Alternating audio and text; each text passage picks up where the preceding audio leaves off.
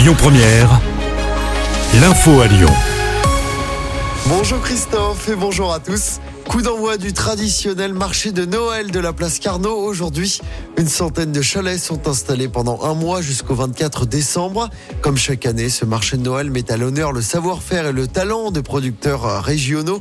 80% des chalets sont occupés par des commerçants et artisans français. On vous a mis à toutes les infos pratiques sur notre application. Notez que le marché de Noël du Grand Hôtel Dieu ouvre également ses portes aujourd'hui. Enfin, la grande roue de la place Bellecour est également de retour pour les fêtes. Elle sera accessible dès ce week-end et jusqu'au 2 mars prochain. Les obsèques de Thomas, cet adolescent de 16 ans tué d'un coup de couteau samedi dernier lors d'une fête dans le village de Crépole dans la Drôme. Les obsèques auront lieu à 10h à Saint-Donat sur l'air basse. Du côté de l'enquête, 9 personnes sont toujours en garde à vue et notamment le principal suspect. La trêve des combats à Gaza a débuté ce matin. Elle doit être suivie dans la journée de la libération de 13 otages, des femmes et des enfants uniquement.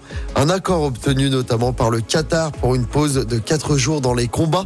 4 jours renouvelables. Selon cet accord, 50 otages retenus à Gaza doivent être échangés contre 150 détenus palestiniens. À Lyon, le dispositif demandé Angela va être étendu à toute la ville. Objectif, lutter contre le harcèlement de rue.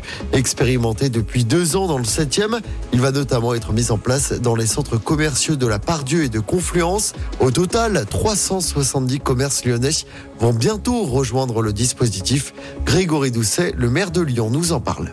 Vous êtes dans l'espace public ou ici euh, dans, les, euh, dans le centre commercial, personne vous suit, vous vous sentez suivi, vous dites ah il y a quelque chose qui n'est pas normal, voir la personne euh, s'adresse à vous et, vous moleste, voire même vous violente, eh bien vous pouvez vous réfugier immédiatement dans un commerce qui dispose du sticker sur sa vitrine.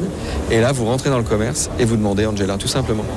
Vous rentrez, vous dites, mais où est Angela? Et là, le commerçant comprend immédiatement que parce que vous avez prononcé ce mot Angela, ce nom Angela, eh bien, vous vous sentez en difficulté et vous devez être mis à l'abri.